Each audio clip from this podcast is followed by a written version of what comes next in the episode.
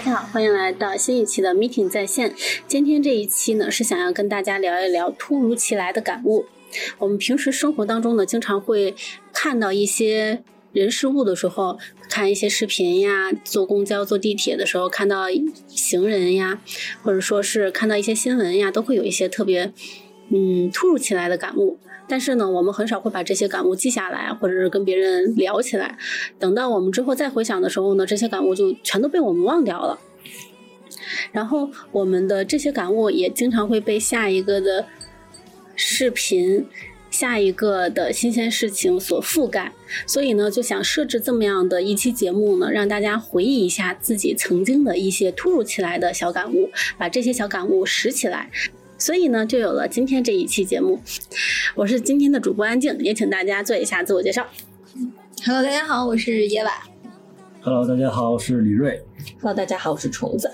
嗯，那我们今天呢，主要从三个方面来聊一下大家的感悟。也，我们先从生活方面聊，好不好？嗯就是谁想先开始？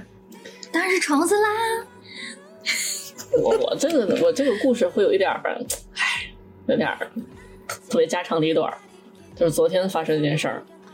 然后那个我昨天就是呃从我自己的家门出来嘛，出来之后呢，其实哎就看到有一幕，就是有一个嗯有一个女生，就是一个欧美风，然后头发淡黄，脸盘子贼大的一个女生，然后她就打开后备箱，从后备箱就是就是她打开后备箱第一反应就是从里边拿出一瓶水，就咣就扔在路边了。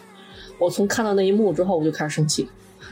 然后呢，因为他就是就是扔完之后，他就往前面走了嘛，就是他好像就是去旁边那个门儿，好像要去做点什么，嗯我就没来得及骂他，然后我我就站那儿生气，然后等他，然后我我因为生气，我把那个水啊，我踢到他的车底下。然后呢，你知道吗？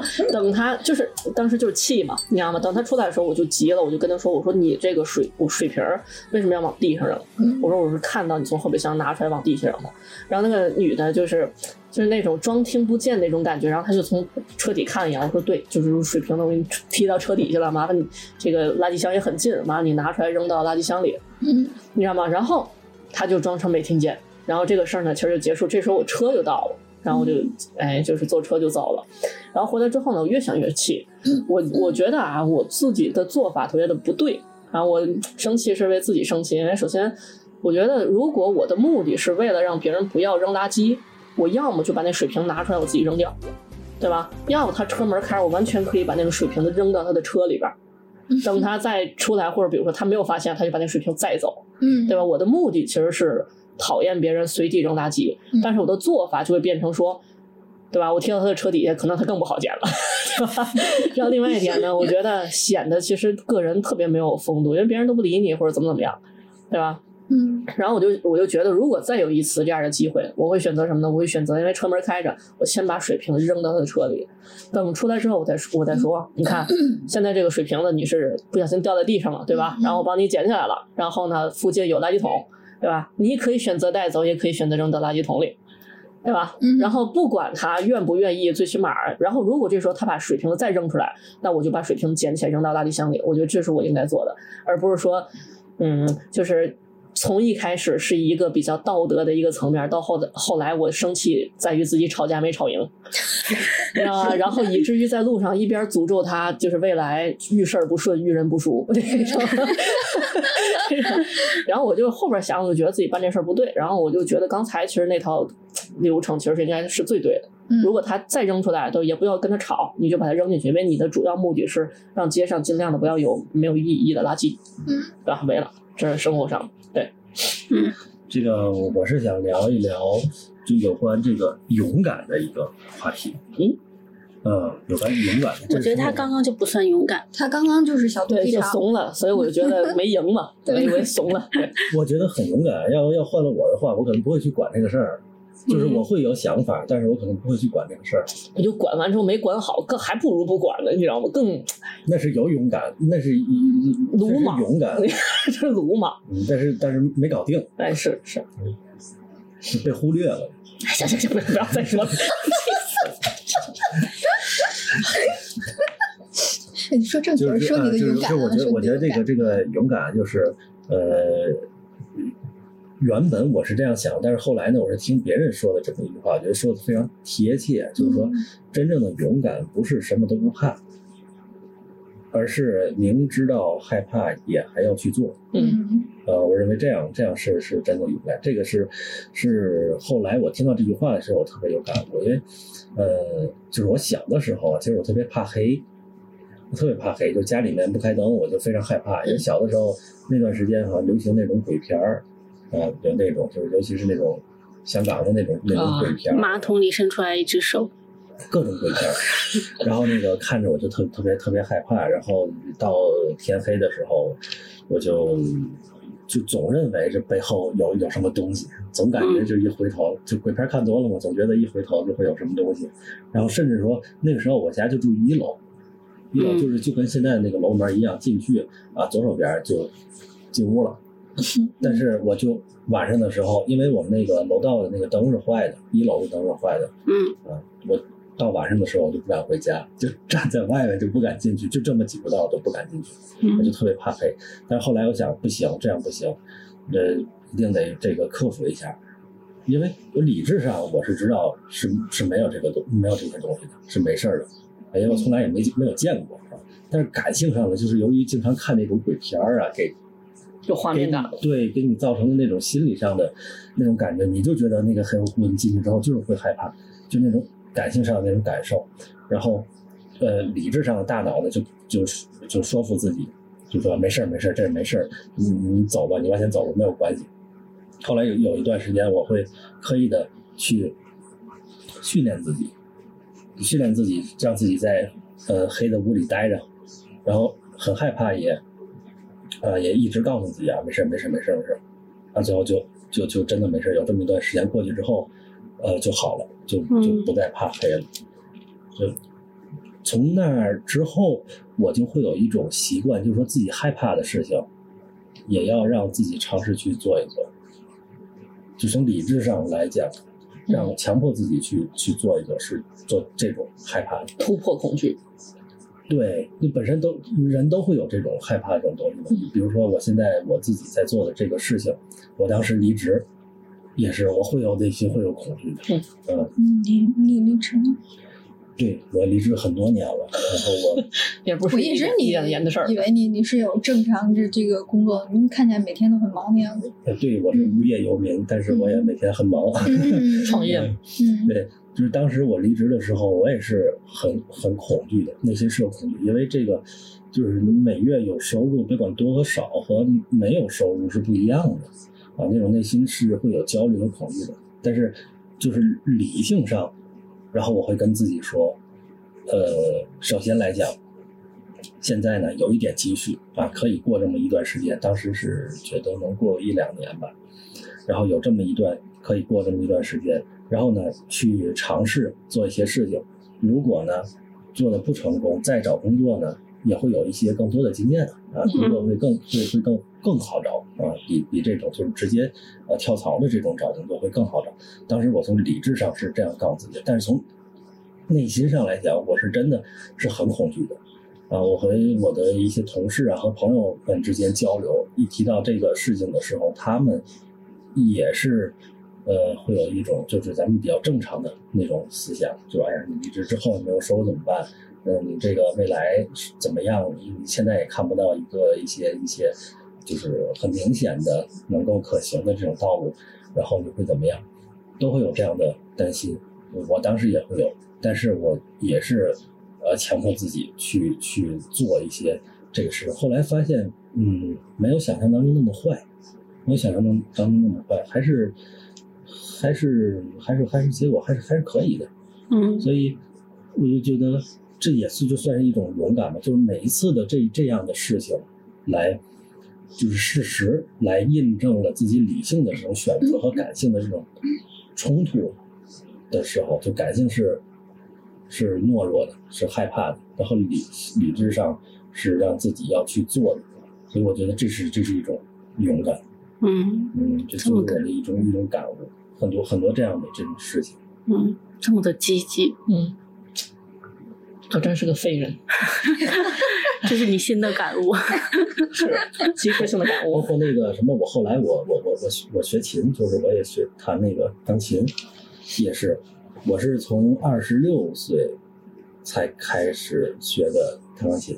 嗯嗯，当时因为很跟朋友们交流，朋友们觉得，哎呀，你这这这种东西都是得打小学嘛，是不是？你长大了再去怎么样？我当时就觉得，就说那我就学一学呗。人家假如用三年、用五年能学达到了这个呃成果，那我现在学的慢，我可以用五年或者十年的时间来来达到这样的呃程度，这也没有什么问题。嗯但是我会发现，呃，身边很多人他想，但是他会害怕，就包括像这种事情他都会害怕，就这这就是一个学一个东西，就练一个东西，没有给你会给你有一些什么伤害呀，这种负面的这种东西，嗯，也都会害怕。所以我我认为这个勇敢在在当代是一个比较难得的一种品质。嗯嗯我生活上面大部分的时候都是来源于我的公交车。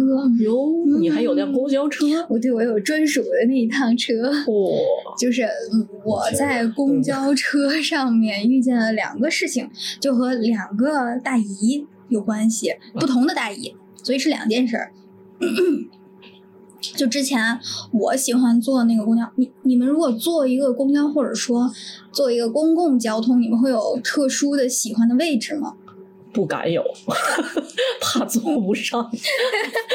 我会有特殊喜欢的位置，我就特别喜欢最后一排靠边儿的位置。然后我觉得，尤其我那个车型，它后面是有一个高阶儿的，等于说你坐在上面是一个特别高的水这个视角，然后两边的窗户现在疫情都会打开嘛，所以呢掌，控欲这么强，坐辆车都得最高的位置。就你你会看见所有的这个情况，就特别开心，你知道？然后边上还有风的话呢，你这一刻就感觉到这个坐在高处还有风对流，特别舒服但凡。有人谢顶的话，你也是一览无余。对，我也是一览无无疑，你知道吗？脑袋上那个亮灿灿的样子，然后就是我坐在那个 那个位置上，他有的时候最后一排会是五个人，嗯，就中间是没有那个空档的。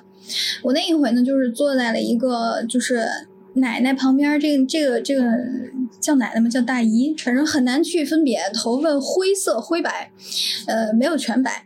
然后就是他坐在中间的那个位置，我坐在他旁边，还是说白了是最后一排的靠边儿的那个位置嘛。然后这个时候呢，我里边的位置就是靠窗的那个位置是空的，啊，然后就有一个大哥，他说什么就是前面也有座，他说啥也要坐在我里面。就关键是他的体型稍微有一些大，嗯，他还背着个双肩背包，这是他最喜欢的位置。嗯，可能各有各然后。他可能就很喜欢那个位置，但是其实以他的这个身量，他坐在里面，就是上面的那个空调眼儿会会凸出来一块儿，嗯就是他坐在里边儿的话，其实会擦脑顶。然后他就必须要搂着身子坐，其实对于他来说，这个位置不是最佳的，嗯所以我我看他这个尺寸啊，他他不像是他喜欢的那个位置，嗯因为不是很舒适。但可能他想靠窗，对吧？正好这边开着窗户，他就他就想坐我里面，嗯，他他是想靠着你吧？他就是主要是想靠窗，然后他就从我边上过嘛。他从我边上过的时候呢，刚好那天我穿的是一个那个衣服裙儿，然后那个这个这个长短呢，在坐下之后呢，正好是在呃膝盖的位置。但是好巧不巧，我前面那个会有一个叉，那个叉呢，就是裙子前面有个叉，嗯，它是缺口，它不是说就开了个叉，哦，是有一个有一个角的那个。对，它是嗯有个角，正好开在两个膝盖中间，嗯所以呢，就在 这个，什么事儿？所以就在这个大哥要过来的时候呢，他要呃踩着我和大姨中间的那一点点小空隙，然后进入我里面的那个位置，然后就在他往里面蹭的时候呢，大姨特别就是好心的就帮我摁住了那个脚，啊，真好。就是特别怕他一进来拿那个包把我的裙子掀掀开开了，然后他就大姨就拿手就摁住了我的了 裙角，你知道吗？然后关键是大姨还说讨厌，就是那意思，怎么非得坐这儿呢？然后关键是等到。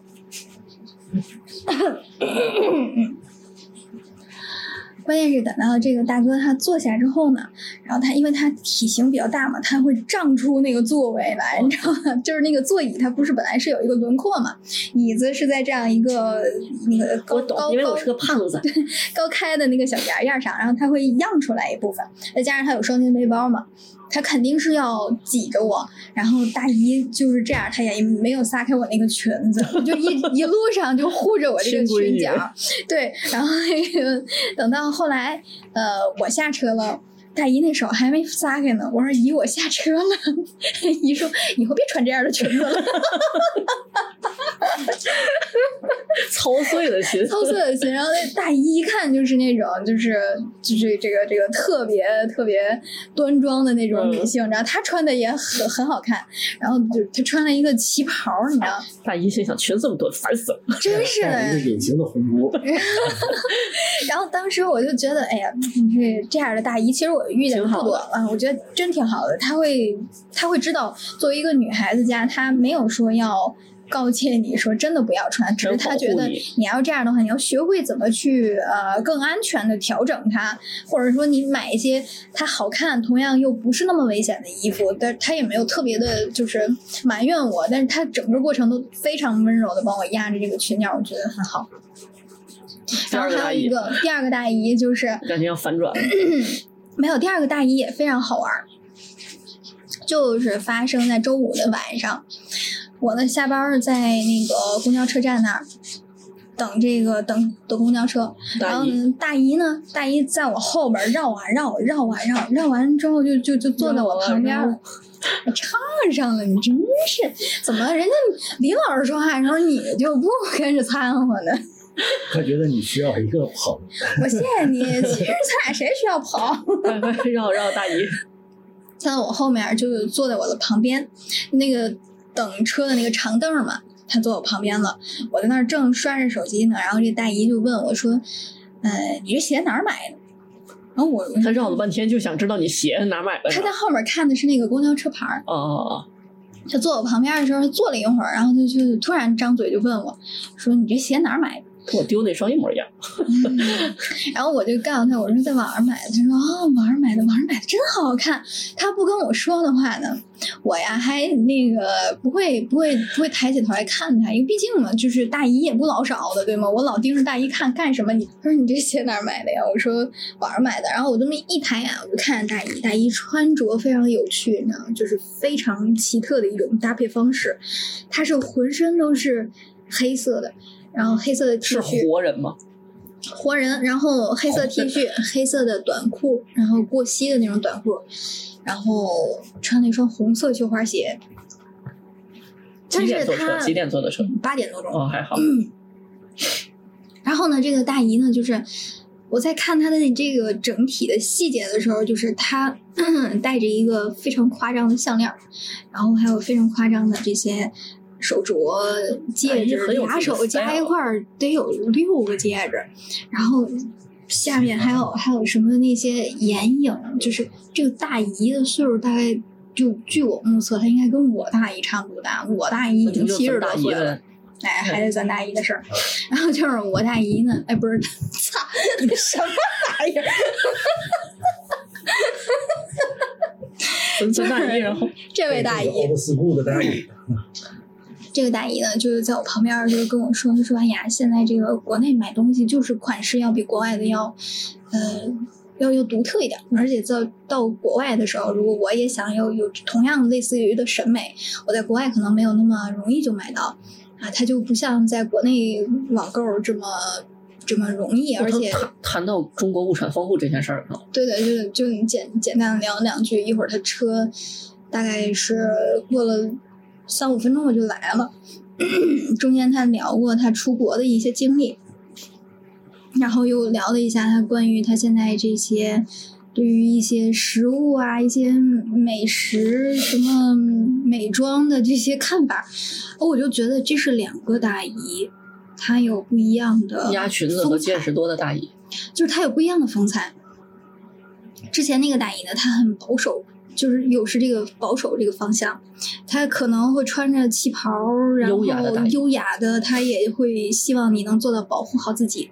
然后这个大衣是什么？它是开化的，它是能分辨出来国内和国外的一些小小的区别，嗯然后它他希可能有要保护自己。他他会有他自己喜欢的那种方式方法，就是同样是大衣，你看见这样的大衣，你会愿意和他搭话吗？我如果如果他没，有主动找你说话的话，我有病啊！我不是说大姨，您这个您看我鞋 好吗？没有，就是我的意思是说大姨您看我这双鞋你会觉得像大姨的这种打扮，她不像我之前那个大姨的那种穿着，挺潮的。对她有点潮，她有点不符合这个年龄，就是以以我最普通人的这种观感去看，她其实不太符合普通大姨在我们心目当中的那种打扮。嗯，你要干嘛？所以说，嗯，说这个大衣给我的感觉好像刚刚你说的那个扔水的那个，不是那个那个那个女的真的是潮是吧？她自以为那什么，但是其实挺土的，没有什么风格。对我，我就觉得这个大姨的话，她已经脸脸大，她已经就是超出了别人对这个大姨她的穿着的要求。嗯，然后我就有点想问，就是大家对于大姨穿的潮不潮这件事情，会有一些看法吗？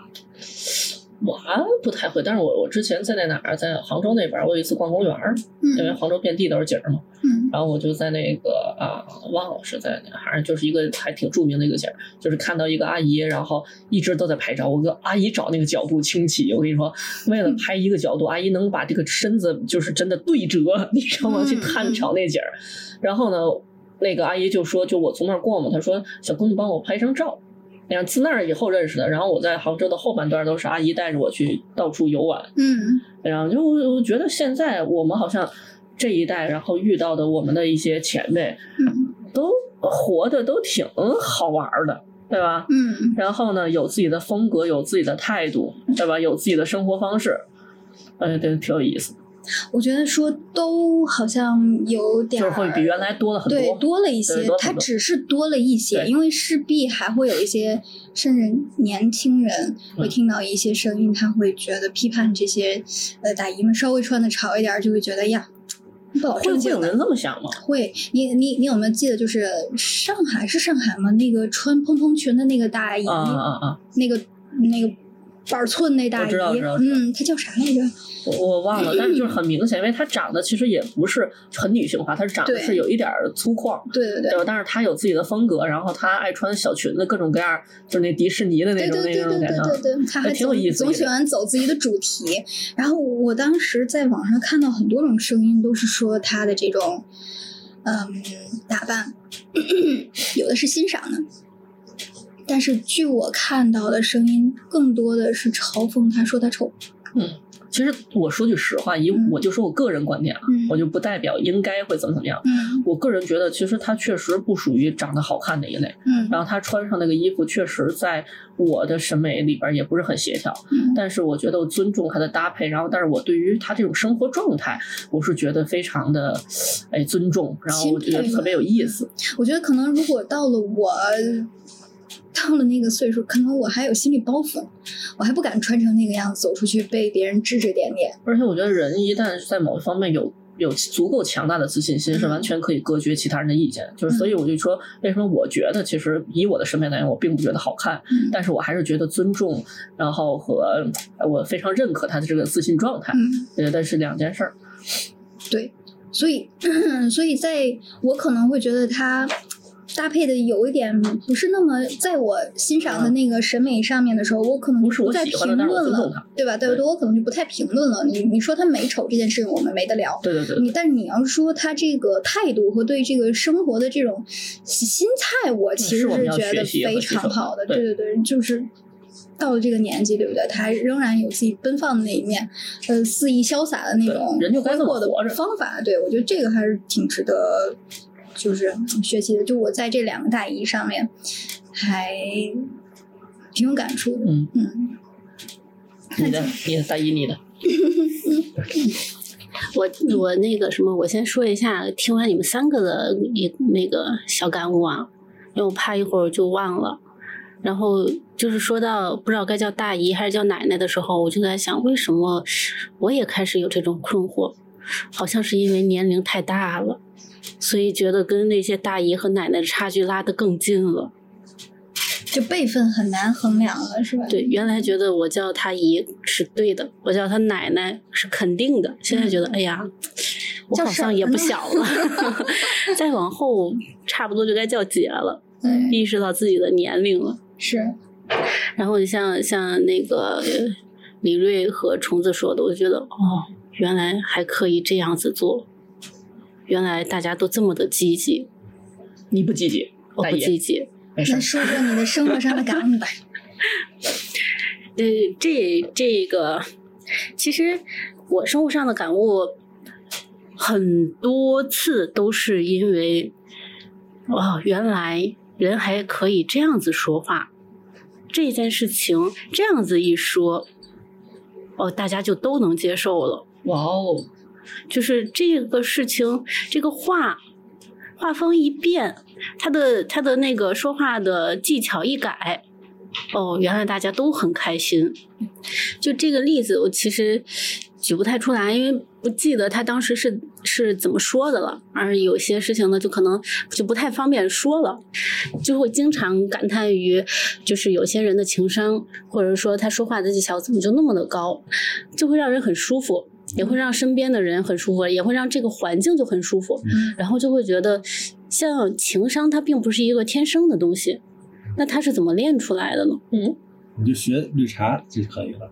哎，不，绿茶它给人的感觉是，只要我看就是能能能定，我能够定义它为绿茶的，那么它的那些技巧我都能够看得出来，都会让人不舒服。嗯那那不是，那网上有那种就是说，同样说这一句话，这个正常人怎么说，然后绿茶怎么说？那是你们男人才看不出来，我们女的一看一准，就是因为我觉得啊是你是让说出来让让别人舒服。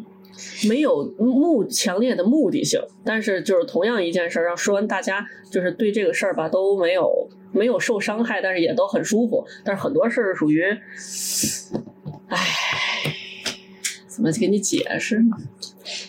比如说李老师，我比如说要送你东西，对吧？比如说，比如说我我我，比如说有些东西我不想要，但是我扔给你，对吧？嗯我给你的话，你会觉得，哎，同样给我东西，我好像不回他不太合适，对吧？大家都是朋友，但是也不能占人便宜吧，对吧？嗯但这时候我就可能会有有一些说法，能让你觉得，哎，你欣然接受，你还不觉得占我便宜，我还把东西送出去，嗯，这个能理解。嗯，啊，我觉得这个是很厉害的一种，就是话术。技巧可强。是是吗？是吗？一点儿没看出来。我跟你说，就就比如说，我举个例子，就是比如说我有朋友来我们家，我妈说那个苹果吃不了，哎，然后呢，就是但是给他，我那朋友特别不好意思，说这哎这个别在你家连吃带拿的。嗯我说放心，但凡好吃也不会落你手里。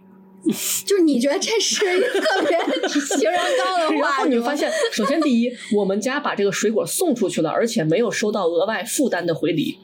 对吧？哦然后他被迫把这东西拿走，他想感谢我，但是他又觉得不太对，不是觉得我们还会感谢你们？这种感觉荡然无存。我们家的目的就是为了把这东西扔出去之后，还不需要他额外的感谢。我觉得你可能误解了这个。我觉得你也有点误解，是吗？就是这对于高情商，你可能有些误解。我不管，我觉得这就算。天，强行。所以我我最最大的。也不能说是感悟吧，就是一个问号，就是这些人的高情商他是怎么练出来的？嗯，是就就我打断一句，就是我觉得不会让你忘的，就是你觉得我们我们仨不算你，有一个是有高情商的吗？都是啊，就是相，因为这个这个情商这个东西啊，它还有一个就是相对来说的。那相对于我来说，我觉得很多人都是高情商。情商那么低吗？这个呃，我我回答一下问题啊，就是我猜，我猜，而不是我我不是真的知道，我只是个人认为，就这个情商是怎么就是练出来的，或者是怎么变成这样的？我觉得可能是是跟那个就是跟环境有关系的，尤其是这个家庭环境，因为有的家长就是很会很会说这些话，就会让人很舒服，包括他从小对孩子就会这样，然后那我们。当跟别人表达的时候，很多时候都会就是印随这种家长跟我们交流沟通的这种方式。言传身教是吧？对，就他是他是养出来的，他不是练出来的，嗯，嗯，是是你从小到大然后熏陶出来的，嗯。嗯。嗯。嗯。我觉得跟这个有关系，因为我接触过一些人，他们就是你明显就能够看到他们之间的不同，然后你要接触他们的父母，你会发现就是家庭就是不一样。嗯是，嗯，因为我是觉得，就有些情商，嗯，我并不觉得他是一个很高情商的表现，是因为他的情商属于付出型的。嗯。我知道我应该那样子做才能让你舒服，哪怕我委屈，嗯。我不开心，但我也这样子做让你舒服。我觉得这种情商，它并不是一个很高的情商。讨讨好型，嗯，他可能也并不是说我要讨好谁，只是我觉得嗯，这样我为了，嗯，我为了让大家舒服一点。儿我有一个，这样的朋友，嗯就是是一个是一个女生，嗯，介绍给我我很需要这样的朋友。呃，她来过，我带他来过，来过一次，嗯嗯，也挺，然后我们深入交流过，他就说他的这个这个就是有一种讨好型人格，但他这讨好型，他不是那种想要讨好的，嗯她是那种性格就是。你怎么样？我不鸟你，他是那种性格。但是他跟别人接触的时候，你会发现，他你可能不会发现啊，但是从他说的话，他会去去讨好。跟呃，我们交流完之后，为什么会这样？他就说他的母亲是非常强势的，嗯嗯啊，是一个非常强势的，所以呢，他从小到大好像就会有一种这种这种心理，嗯，嗯我觉得很高情商的表现是，这个人我在做这些事情的时候，我知道怎么做让大家心里舒服、开心。但是同时，我做这件事情的时候，我自己也会心里舒服，嗯我也是开心的。我也没吃亏。嗯就是他可能哪怕是吃亏的但是嗯，就是哪怕我是吃亏的，但是我并不觉得我吃亏是不好的。同意同意啊，这个同意，对对对对对。所以我觉得这是一个很高情商的表现。对对对对这个我非非常非常同意啊！你说的这点真的很很到位。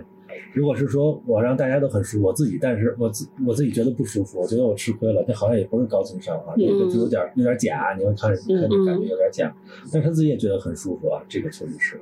所以我，所以我就其实最近的感悟就是，就是怎么会有人有这么高的情商？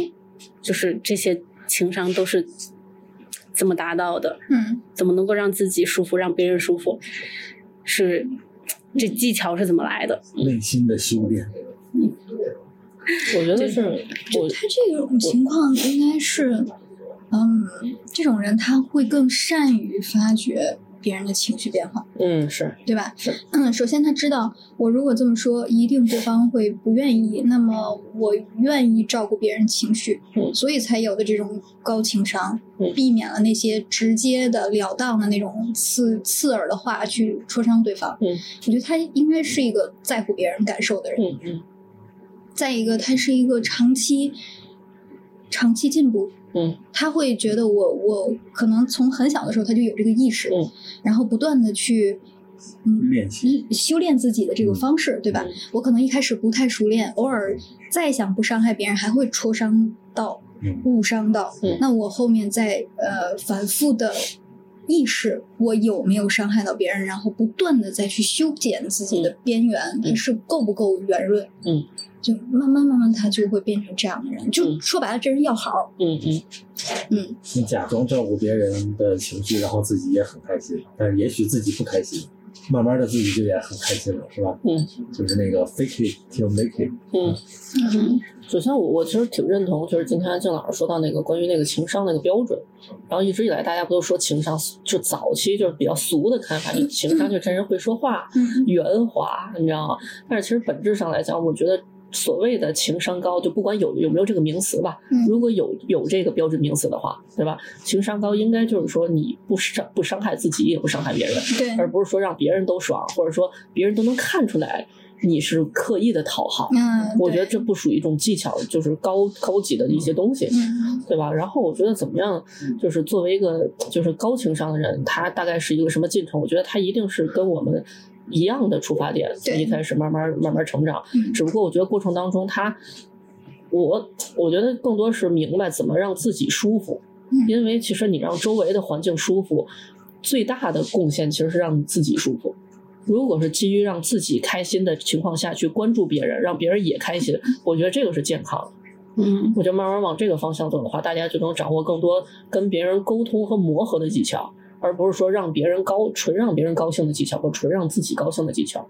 那我觉得人还是一个社会性动物，对吧？你是掌握这个磨合的东西。就还是那种感受，是他善于思考。对对对对对，所以对吧我比较认同耶娃里边说一句话，就是说你一是一直都在进步的。对，有时候我一开始做什么事儿，我不太知道它达成一个什么结果。当它达成一个什么结果，我会去思考说会不会有更好的方法，对会不会更好的结果。我觉得成长这事儿我是不是还可以？干得更漂亮？对对对对对嗯，在关注别人这方面有进步。啊，你说，你那我，想说就我想起来一个事儿，就有一次啊，我被别人，呃，我是被别人说为，哎，这个情商比较高，就有这么一件事儿嗯嗯嗯。我我我讲讲这个事儿。是当时呢，我我有一个女朋友，然后呢，呃，我们去一个类似啤酒节这样的地方，然后呢，呃，他那啤酒节都是一个一个那种档口嘛，呃，去卖那个卖那酒，其中呢有一个呃档口里面有一个呃女销售员吧，咱们就这么说吧，就有一个女销售员，然后呃他很热情的推销他们的啤酒，但是他推销啤酒是是说买多少，他赠一个娃娃嗯嗯嗯，啊，他赠一个娃娃那个，然后呢，他还有那个他的男同事。然后男同事就在就在这说：“你看你这样的话是吧？你你这买一个娃娃，哎，你你送给这个你的那个女朋友是吧？我们这个漂亮的女销售也开心，你女朋友也开心啊，同时取悦两个女生。嗯，然后当然我本心我是不想买那个娃娃的嘛，对不对？然后当时我就，呃，我没有多想，我就当时跟他说了一句，我说不行。这个男人一次只能取悦一个女人，哎，可以可以，然后当时我没有意识到，当时那个那个他那个男同事就哇，这个情商情商很高，就有这么这么一个事，我的印象很深，因为我并没有想那么多。呃，首先，委婉的拒绝了别人，对吗？自己也没掉份儿。对对对，就是这个，大家都都很都很，就都都挺好的，然后把这件事情，呃，拒绝了，嗯，但是但是从我当时来讲，我就是这么想的，嗯就是它不是我想出来的一个借口嗯嗯嗯，和没有什么技巧，就是本心。对我就是他，我就是这么这么想的，所以他当时你你可以同时取悦两两两个女生，我我甚至说，如果不是在他这个语言环境下，他如果单独拿出来这句话的话，我也会解下面那一句。嗯。嗯，所以李老师人人很好，哎，我不是说人的事儿，就说这个他所谓的这种情商的这个事儿，我觉得可能也和自己本身的一个一个状态，或者是你的内、内在的一个思想观念是有关系的。对对对，像刚才安静老师说的，这个就是他能让别人舒服，也让自己舒服，那有可能他在本身自己的这个状态就是一个遇到问题的时候，他不会用打或者逃的方式去应激性的处理这些这些问题，对，他会用这种第三选择的方式去去处理，有可能在有可能这种方式就是他长期以来修炼或者是嗯培养自己形成的这么一个结果，然后让这个事情就是可以不去那么就是针对性的啊就打或者逃嘛，既不是把它打回去，也不是就逃离了，没有任何的。呃很好的处理掉了。对对对对对，夜晚有反，他可能是你的队友，也可能是你的反方。他的反方就是我，我如果觉得这个男孩他说这个话，我会觉得还有点抖机灵，哎，嗯，就是我会觉得有渣男一点点抖机灵了。就是这个话说的没有毛病，我无法反驳想说，草但是我却不满意他的这种就是冠冕堂皇的好听。不想买就不想买，那哎，是是是，如果你跟我说这个这个，或者说其实姑娘她也没有很想要、这个事情，就主要是那个销售有点挑拨，哎你知道他的销售技巧充满了挑拨和挑逗，是说你花一份儿钱买俩人欢心，这都是他妈什么玩意儿？就是正常的销售能是这么说话吗？对不对？是只是说我们觉得我们的产品就是好，你尝尝你就得买，那行。夸他情商高的那个人是谁？那人是个男的。那人就是那个销售，所以说他让自己也下来台了。那么不是说这个姑娘夸你，嗯，如果是这个姑娘夸你，嗯，我觉得他真的是你怎么没有娶到她？你一辈子的遗憾。但是他没有 没有夸你，哎，这个这个姑娘可能她多多少少也会觉得这种这种有那么一点点油腻。滑头了，哎，哎，嗯，你怎么不给我买？就是我也没想让你买，啊，就是你销售忒他妈扫兴。接下来呢，就是想跟大家聊一聊书里面最近看的书的感悟。最近看了一本书，这本书特别有意思，它呢是。是一个叫徐冰的作者写的，但是他整本书里面呢没有任何一个字，全部是用 emoji 那个表情来写了一本书。嗯，然后呢，这个名这个书的名字叫做《地书》。然后徐冰的这这个作者呢，曾经还写过一本，大概是在嗯八八年就出版的一本书，叫做《天书》。嗯，他那一本《天书》呢，是把汉字的结构全部拆分以后，再重新组合成为你完全看不懂的字。嗯，然后整本书是你没有一个字是认识的，然后这样子组成了一本《天书》。在二零一二年呢，又出了这一本《地书》。《天书》是想让。呃，天书当时的意思是让所有人都看不懂，地书它标榜的是让所有人都看得懂，就是不用任何语言的翻译，你拿到任何一个国家、任何一个系统里面去，你都能够自己来看出来他写的是什么东西。然后后来呢，我就去搜这个作者，他为什么写这么一本书？有几年他经常坐飞机，然后在坐飞机的时候呢，就会经常看到飞机场有更多的比平时生活中更多的一些图图形的那种标志。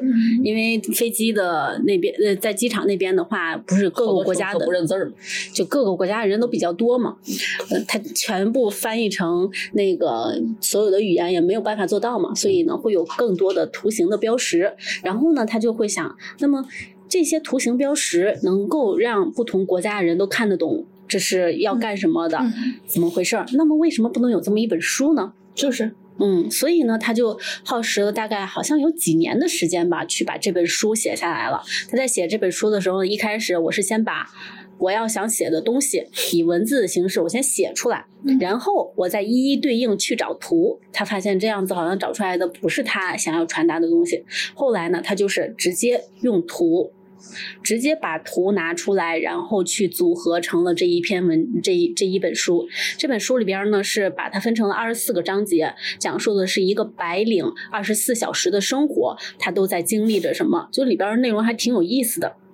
我就不一个一个说了啊，然后后来我再翻的时候，再去搜这个作者的一些资料，我就发现他还出过一本书，书的名字叫什么我不记得啊，反正就是一个有点类似于新式英文的，他把英文全部变成了呃中文的书写版，你就本来看着这个字好像是个中文，但是你又看不懂，其实它是有一个翻译表，你可以给它翻成英文的，他又做了这么一本书，就是。我就觉得他做了三本好像毫无意义的书，其中两啊，刚刚眼神好狠啊！做了些什么？我都没。他一直在那学我的动作。走走，本来三本书。那么贫，手也贫，就是烦死了，他又忘了。然后大家都会觉得他做了三本好像都没有意义的书，其中两本谁都看不懂，一本好像大家都看得懂，但也没有什么意义。那么为什么要做这些书呢？然后后来他就说，他做这些没有意义的书的一些想法，就是在现在这个社会，好像大家呃是什么都。都想要知道，而且大家思维都非常的开阔。但是现在呢，他想要做一个大家常理以外的东西，而这个常理以外的东西呢，是想要大家再开拓一下思维，嗯，把自己曾经已经有过的一些思维的框架再剥离开，再扒开，再往外探一探，看看还能不能找到更多的新的思维。能够看能不能找到更多的新的思维，更多的新的想法。然后我想，哦，原来在我们眼里，一些毫无意义的东西，它本身就是一件非常有意义的事情。是呢。这就是我看这本书的一个感悟。嗯，但当时看的时候还有一个感悟，就是太有意思了，这本书太好笑了。有一本我看的就是能懂的书，就是你半个小时就能把这本书翻译完，嗯，就它里面的表情还真的挺传神的。就比如说，他一开始第一章就讲述他早上醒来，然后去厕所，然后产生了一个便秘的一个这么行为。那么在便秘的时候，他脑袋里边胡思乱想了一些什么东西，然后便便出不来，他又干了点什么事情。后来便便出来了，他还回头看一眼，再冲掉马桶。然后还有呢，就是这眼神儿给特别顺，就是生活。哎，我我，然后后来就他的这些书里面的东西也特别的有意思，嗯就比如说他去给他的朋友挑新婚的礼物，嗯然后就想我该挑什么礼物呀，怎么怎么着呀，他一些内心的想法都表现出来了。然后后来呢，他就去书店给大家挑礼，给他的新婚朋友挑礼物，在书店里面呢，挑完了书了以后。回头再一看，哎，发现了《地书》这本书，嗯然后哎，这本书还有还挺有意思，就还还联系到了他这本书，就觉得挺好玩儿。还有他最后那个什么。呃，到了最后一个章节的时候，自己做梦，梦里边都有什么、什么大侠呀，怎么着呀，嗯变形金刚呀那些的。你在翻译他这本书的时候，你就会觉得，哎，自己好像挺聪明，又好像挺笨的。都是一些没有用的事情。就是他好像破除你的想象力。就是他写这本书好像特别有意思，但是我看这本书我挺没有意思的，就是就是我看这本书的一个一个感悟。嗯大家最近看书的时候有没有一些小感悟？李老师哎最近看了什么书吗？最近没怎么看书，哎，你怎么有脸参与这场会议呢？在这之前不知道吗？那之前有没有看过让你觉得印象比较深一点的？呃呃有，我就觉得，因因为我呀，实际上是那种不太爱读书的，呃太好，所以我也是。呃，所以我看开书始开始胡乱插嘴了啊！所以看的书比较比较少。但后来呢，我就开始就是，因为我比较勇敢，嗯我会就是刻意让自己去做那些自己不想去做或者是抵触去做的那个事情。所以呢，有一段时间呢，我也让自己去看看书，然后呢，再加上这个我就是本身对这种就是原生家庭啊这块的这个就是教育啊这块的事情比较感兴趣，所以我就呃看了一些这块相关的这个书，我就发现啊，这个书里就看书和不看书是完全不同的两个世界。怎么叫完全不同两个世界？就是你如果不看书的话，就是书里边的那些东西，好像在我们平时生活当中，你能够呃感受到，也能够看到，但是不能够知道。我不知道我这样表达不能思考是吧？是是不能够知道，就是生活当中它会发生，但是你可能看不见，就你嗯看见了，但是没有特别关注这个事儿对。你不会把它忘到想不起来往心里走，对对对，往哎脑子里去，就你不不知道这些。然后，但是但是在书里面，它会又是会有一个像网一样的结构，它一本书会引用另外一本书，然后这一本书又会又会又会引用另外另外一本书。那就是为了卖书吧？那很多人写一个东西，他可能他遇见的都是这种推销员类型的。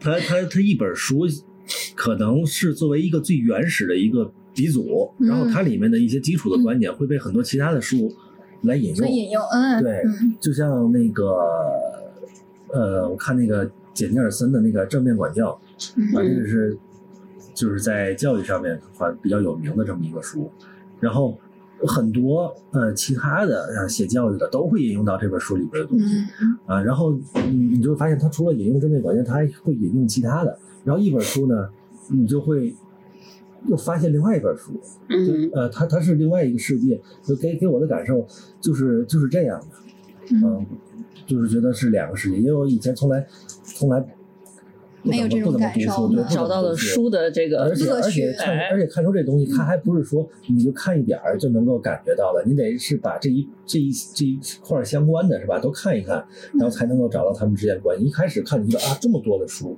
但是后来看看你就发现哦，它的它是有树形结构，啊，嗯它引用的那种树帮你梳理好是吧？对树树形结构，你会发现你读这本书，哎，他说那那本书里边有什么？你读这本书，他也说的那本书里有什么？你看一个出版社那你就会觉，那你就会觉得，那你就会觉得，那我就要看一看他的那本书，对吧？就是最最早写这本书的人，他是怎么样的，就就会是这个样子。于导，您看的都是一本提纲吧？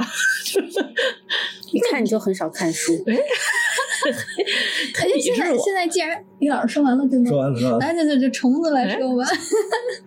我其实还想，因为你知道人啊，我觉得看书的时候，我就是这么想给你机会嘛，对吧？哎对，你们都在报复我。其实我觉得这些你都可以不用删。哎，对，这是对啊，氛围嘛，就是，其实人家想听这个嘛？想想你不想听懂，你不懂你不懂现在的市场环境。真的是。对，我跟你说，这种市场环境我不要，呃，你看这还任性。首先，你看啊，我就说就是就不喜欢这样子市场环境。没关系，你自己剪，我不管你。说说说，我就说那个，我就是以，我就是人啊，我刚才要说什么来着？Nice，这段别剪啊，真的留着，我可耐了，可算把他逼到墙角我。想起来了，哎呦我就说啊，你知道这个人啊，他不能说我这个一天看一本书，嗯对吧？大家都是需要一个阶段性一直去研读一本。那可能这次我说的书呢，跟我上次说的那个有点同一本书，你知道吗？然后呢，这本书呢，就是我国著名的这个 传奇传奇故事大集，就是《聊斋》。然后里边就是我不给大家讲某一个故事啊，就是我在里边看到一个篇幅挺有意思，他那个那个那章就讲蒲松龄，讲的就是蒲松龄在那个路边上，就是呃放上茶，放上烟，然后等拿故事的人过来，就是。哎，免费能给你喝水抽烟，但是得给我嗯来个故事。当时呢有这么一个小段子，就有一个书生来，他就给那蒲松龄讲了一个什么什么的故事，然后这个书生走了之后，他遗忘，就是他落了一本书在里边儿。哎，那个呃呃，这书生走了之后，又来了一个书生，那书生就说：“哎，刚才那个是不是给你讲了一个什么什么什么故事？”蒲松龄说：“对呀、那故事不错。”他说：“那个故事啊，就是蒲老先生那个故事，他是这个《世说新语》里边的，嗯，你知道吗？这个抄来的。哎，他就是拿你这个故事骗你的烟。嗯然后蒲松龄说了一句话，说我嗯没有太大的关系，嗯因为同样一个故事啊，贩夫走卒说出来和士大夫说出来就不太一样，嗯就是每个人都有自己的观点，然后呢，出来这个故事呢，内容啊方向也都不一样。有时候听惯了这个乡野传奇，就想听点士大夫嘴里的乡野传奇。哎，我觉得那一章给我还挺有意思的，对吧？就是反正都讲狐狸精的事儿。哎，然后呢，后面结尾的时候，那个那个书生就捡到了他在路上那本《世说新语》哦，是第二个书生在路上捡到的《世说新语》，然后过来跟蒲松龄说说蒲老先生，你看这就是他丢那本书，嗯他刚才讲的是不是这里边的？嗯然后蒲老先生后边说了一句话说啊，这本书我明天再还他吧。啊，到了他再来讲一个是吗？我觉得是主要是生气了，就是觉得这孙子竟然坑我。我竟然没有戳穿他。但是他他他说那个点，我觉得是有意思，就是同样一件事要吸收不同人的不同的观点，他又是一个新的理念。嗯，呃，那个是呃，我觉得哎，是我看书的一个及时性的感悟。就是我最近在看的是那个王小波的，嗯，《似水柔情》，你看过吗？你听过？其实我特别特别喜欢王小波，嗯，特别特别喜欢。然后，喜欢到颤抖。呃，最喜喜欢到颤抖，就是我最开始喜欢他的第一本书是《鸿福夜奔》，嗯哼，然后后来我从那本听着就过瘾真老过瘾了。我跟你讲，然后就是看完他那本书之后，我就彻底掉入了他的这个书坑里了。我把他的好多系列都买回来了，然后一本本的看。中间呢就有这本儿，这叫《似水柔情》，它的名字呢挺柔和的，是个短篇小说。呃，前面还有两两个故事，然后等到讲到中间的时候，才是他那个《似水柔情》的主要小说内容部分。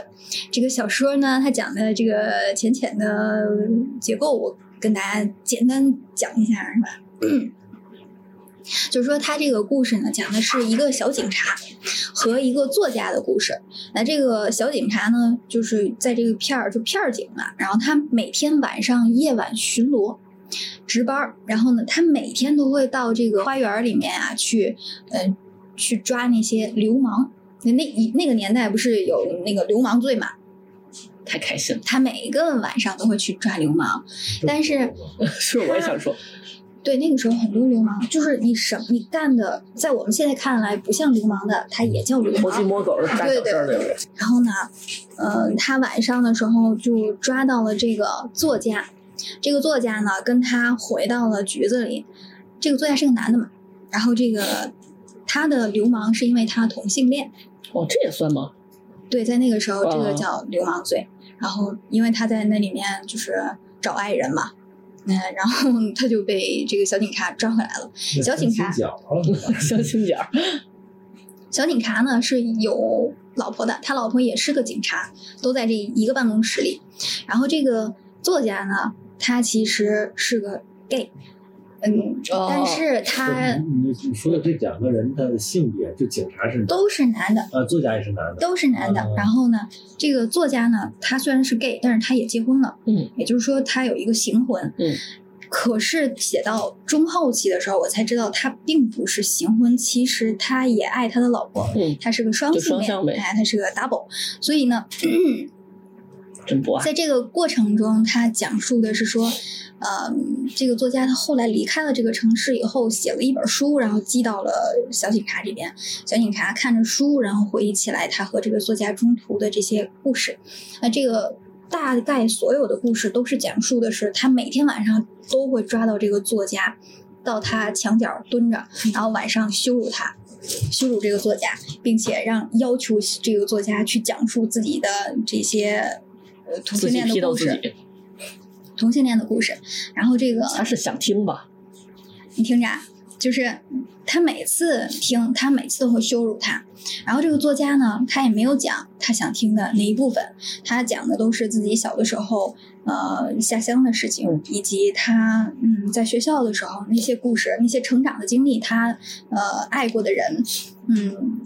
但是中途他有一个非常好的一个描述，我不知道其他的作家他会不会也有这种奇怪的方式，他会拥有一种比喻拟人的手法。这种比喻拟人，我我其实不是很懂啊，但是我会我会觉得这个很高级，我很喜欢。就他会在里面穿插一段跟这个剧情完全没关系的描述，这种描述是一个衙役拖着一个女囚，然后这个女囚呃和这个衙役后面发生的那些故事。嗯，中途有很多隐晦的词汇，就描述的是那些比较敏感的内容，比如说什么 SM 方面的。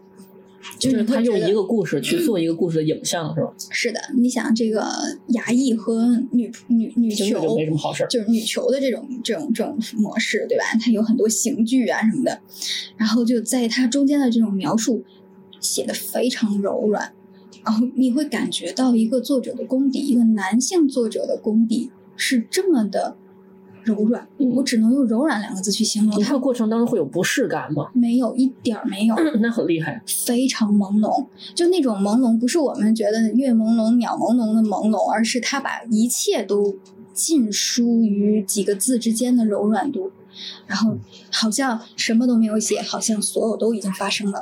嗯嗯，这个这个整个这个过程就会让你觉得很舒服。挺挺高超的。我很喜欢，就是他的这个描述的功底。嗯，快赶上我了，这都。中间呢，他还有一段你要不要脸？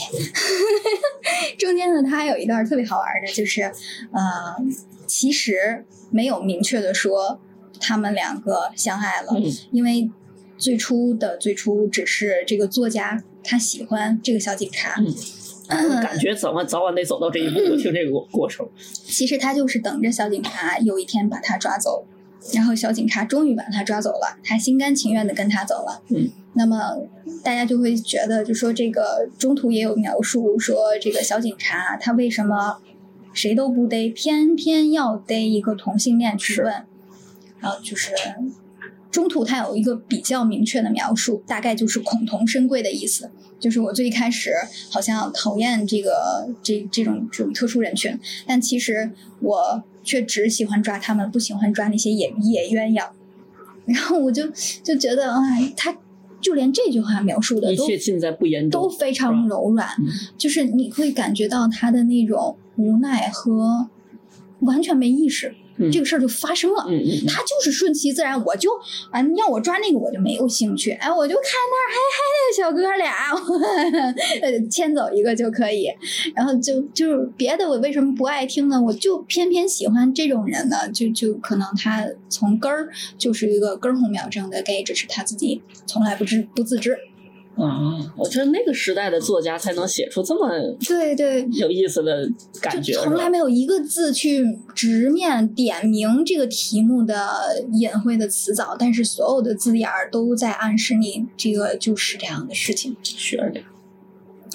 这是高高情商的一种练习方法。也可以可以回头看一下，我觉得王小波这本书和之前的好多本书他有名的作品都很不错。然后就在后面他还描述到他自己作家的老婆，嗯，因为他们要离开了嘛，这是他老婆其实是一个非常有名的。嗯，上学的时候经常会被人说他是因为身体发育过于早，呃，丰乳肥臀的状态有曲线的样子，被别人称作为公交车。啊，这个不是说私生活混乱才会说吗？身材好也会被说吗？那回那那个时候，不管你你是不是真的这个样子，所以他们就戏称她是公交车，并且辱骂她，甚至还举报她。但这个姑娘举报，对，但这个姑娘从来都没有和任何一个男性握过手、说过话，她一直都垂着胸、含着肩。然后等到后面她被刺激了嘛，然后就真的被劳教所抓走了。但其实这个姑娘她没有做过任何出格的出格的事情。后来呢，这个作家就和这个公交车结婚了。我觉得唯一有点震撼的是，不是他们俩结婚了，而是这个公交车在成年成婚之后，它有一个特别的特点，就是它只有在家才穿的像个要出门的样子，嗯嗯，而他在出门的时候一定做的蓬头垢面。哦，就是避免大家会对他关注他或者之类的，对，然后只有在家的时候，他觉得。我家里面的人可能才会把我当做人，而我出去可能不管我穿成什么样子，他们都不认为我是个人，嗯从来都没有拿我当人来对待。我觉得这个人要受到什么样的刺激和伤害，才会有这样的一个下意识的变化？真的是一个很高的觉悟，你知道，这是维系婚姻的一种很好的方法。这跟婚姻我觉得没关系。什么关系。嗯，我开玩笑，没想到李老师开玩笑也是开的这么 像玩笑。因因为什么呢？这个是这样的，就之前我听过一个比喻，就是说，哎呀，为什么你都看别人家的这个就是老公，或者是看别人家的媳妇儿好啊？因为这个人们都是在出门的时候打扮的特别好，是吧？在家的时候都是这个，像你说蓬头垢面这种，啊就好比像书一样，对吧？你看到别人在上班的那个样子，那是一种那是精装版，你可可可他在家的样子是简装版，但是你想啊，他为什么要这样呢？其实可能只有在家才有尊严吧，对对对对对，压力太大了，对吧？在外面都肯定是会被人指指点点的。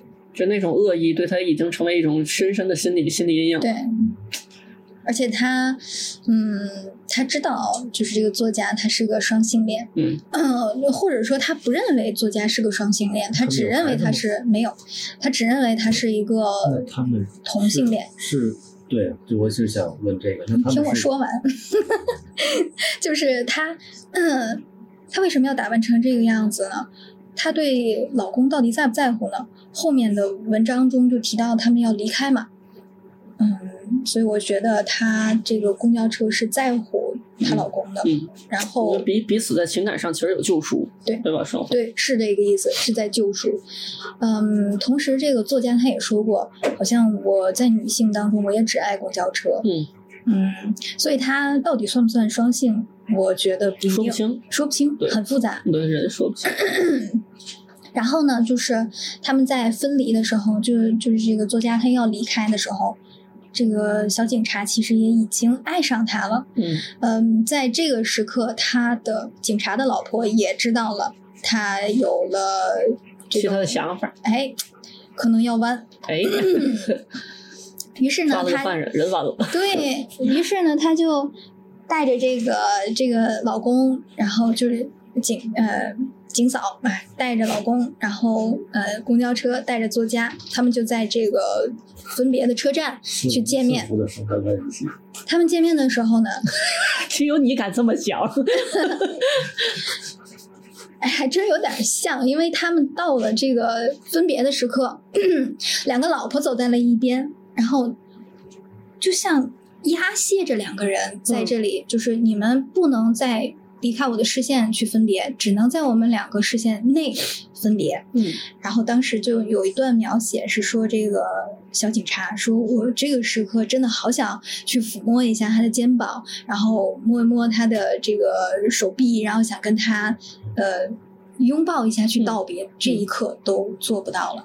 或者亲吻一下他的大脑门子。哎，你说这个贝勒爷的脑门儿，又哎，真是不可言说的一种微妙的一种感觉。然后当时就是分分开了嘛，分开之后，因为这个这个警察他是要每晚值夜班嘛，他老婆不也是警察吗，然后当天晚上他就还是打开了自己的行军床，然后准备晚上要去值夜班，然后泡好泡面。他的同事说：“哟，哎，这你以后都不用再收拾这些东西了，那啥，以后你就不用值夜班了。”就是他老婆就有意识使的手段，对，就是咱不行就别干了，就是咱不行，咱干一白班的吧。嗯，就是整个写下来，我其实是觉得非常的，人性的复杂和微妙，淋漓尽致。我我也觉得当时的那个年代，它至少应该是在八十年代嗯末或者九十年代初的时候才有这个作品，或者更早。明末清初，或者只是在八十年代的时候，那个时候原来是这么开化，嗯，就原来大家对于这种问题上面的理解和接受程度是很高的，嗯以至于我现在看到这本书，我还觉得很震撼。嗯嗯，嗯，我听着我也觉得很震撼，嗯，这这这是谢谢你这就就特别像是那种什么，就是那种外外国语种的那种小众电影节获奖的那个那种文艺片的那个，是的，是的，所以我就觉得，嗯，原来我们其实曾经错过了那个最精彩的曾经，不止九十八十，可能再往前的那些作家也有非常显著的作者作品是。然后觉得其实，哎，看看书真的很好玩。嗯然后那个接下来就想跟大家分享一下关于最近在互联网的一些新闻呀，或者说看到一些视频呀，或者等等一系列的东西里面有没有一些新的感悟、小感悟？比如那个之前我还没太仔细看那篇文章，因为当时我只是看到了。刚看了大概三分之一吧，然后后来就因为什么事情就打断了。当时我只看了三分之一的时候，我就觉得，嗯，这个人好像有点厉害。就是他讲的是，他这篇文章讲的是一个家庭妇女，但是这个家庭妇女呢，她曾经并不是，她曾经是一个职场的女性，然后后来呢，被迫在家里面就从事了一个家庭主妇的这么一个事情。全职，对，就变成了全职了。那么在全职之后呢，就是也会面临一些，就大家会觉得说，哦，你天天在家也不干什么事情，嗯，嗯，你也没什么事情可干的，嗯你天天不就在家歇着吗？跟我一样，你你有老公吗？你还没问题。嫌弃我扎呢，心了。然后，然后后来，后来他就觉得，我其实每天干了很多事情，为什么大家对于家庭主妇这个事情，到现在为止，竟然还觉得你什么事情都不干？嗯然后他就给自己的这一整天的工作列了一很多很多个思维导图。嗯，我这得这这这得是有文化，你知道吗？啊不然只能哑巴吃黄连，暗憋，你知道吗？嗯 然后我就看了他大概刚看到两三张思维导图，他把一天的工作，一天应该有几个大项的工作列了一下。那么在大项里面，比如说做饭，嗯然后收拾屋子、接孩子，这是几个大项，然后再把大项分成小项。做饭这里边我要有准备，呃，我要想做什么菜，然后准备那个买菜。然后还有呢，就是就是后边一系列刷碗呀、干嘛的、做菜这一系列，那么再把它再往下细分，比如说他再去准备这些菜的时候，他得选选我要去哪里，嗯。然后我要去这个地方，然后甚至于可能如果说再精细一点儿，有的人可能我会选择优惠券儿，嗯嗯嗯。反正就是再往下细分，嗯。有很多的工作，他做了很多个思维导图，每一个都是挺细的，里边儿还有一些就是我也没想过他们还得干这个，嗯，家庭主妇指导大全，然后我就想啊，这个女的有点厉害，嗯。就能够就是一个是。她可以从职场变成一个家庭主妇，我觉得其实这挺需要勇气的。对，嗯然后第二个就是他在面对大家质疑的时候，他能够想出来办法。我给你找一个清晰的，能够让你立刻明白的，我到底在干什么的事情。堵你的嘴，就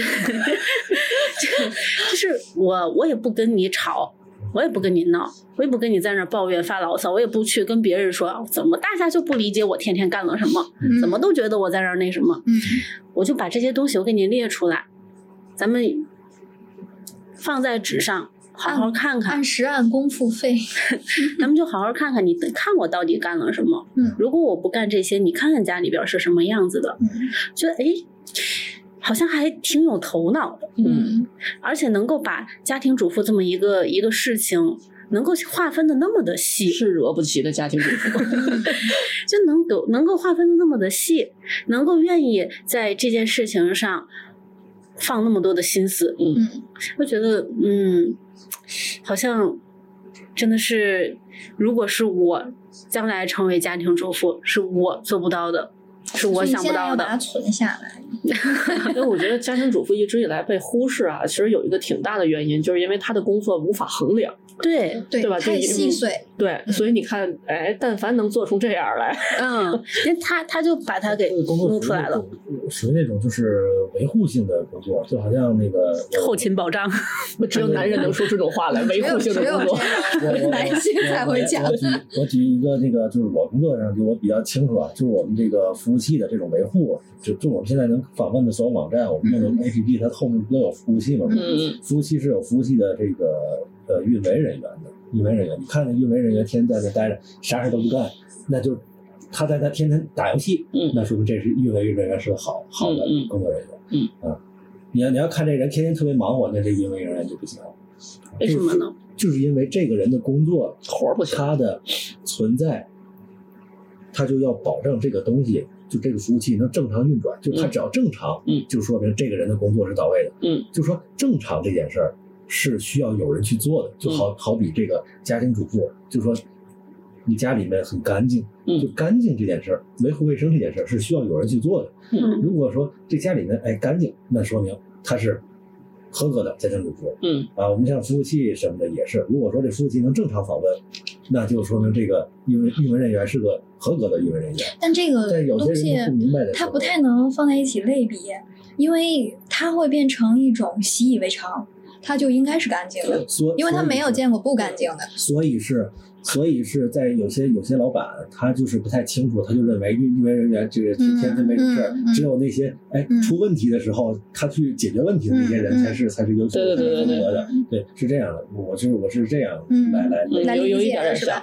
嗯。嗯，但是其实那个一般太太听完之后也会不开心，说老听那个比那个辛苦多了，可是他这种情况就是，呃，最起码还是发还是发工资但是逻辑上就有点像，就是越不一点点忙看起来越重要的人，嗯好像会被更重点的关注，对吧？那些细碎的稳定的状态，反倒是被容易被别人忽视，但是那些人最辛苦。键是他的情况是，家庭主妇也没有很很闲，嗯嗯，对吧？是我知道我啊那种基础员工都不闲嗯 因为你自己生活的话，所有的事情都是要自己去做的嘛。嗯啊，所以这块儿，因为我我就是所有东西都自己做，我就觉得每天又忙又累的，你知道吗？嗯然后还有工作还有生活，所以我是理解这个家庭主妇的，所以这一点你和别人不同在于什么呢？你现在已经独立生活了，对不对？在于没人伺候。对，在于没人伺候。但是很多很多男性可能他在结婚之前他还和父母住在一起，那就从来没有你这种对，感受。没有落差感，对他没有落差感，一直有人伺候。我可能在家伺候的更好。对，是的，他就没有一个就是中间断档的可能性。对啊，所以他就觉得一切都是应该的，对。对啊，是我是应该享受这而且。我觉得家庭主妇有一些工作是属于麻烦辛苦，但是每个人都力所能及。是有时候像这种工作的话，也会被低估它的价值感，嗯对吧？反倒是那些你听起来玄乎，但是其实就两下没有什么特别的，虚的你会觉得很很厉害、很牛的样子。嗯，这就是我最近在看互联网一些东西的时候的一个小感受。嗯，虽然没看完，但是当时就觉得还是挺挺牛的。的是吧？嗯我其实我我就是呃，就是最近吧看了一个短视频，然后我从里边意识到我是多么的没有文化，因为其实我特别爱逛那种展览，像比如说艺术展啊，或者说那种新锐展，我是非常喜欢看展的。但是有一种展我始终 get 不到，就是想看，但是我就是看不懂，嗯就是书法展。嗯然后那天我就看那个视频，那个视频就讲你怎么去看书法展。看完之后，我发现我不懂，的确是有道理的。嗯让它分了几个段位嘛，然后它分就是青铜、黄金，然后钻石和王者。嗯我发现我到黄金我已经不行了。然后它它指的几个段位分别是，比如说你要一开始你要看这个笔的这个这个形，就是它是一个基本的体儿是一个什么体儿，嗯。基于这个基本的这个这个体儿，它是不是做的很做的有有它自己的风格啊或者之类的。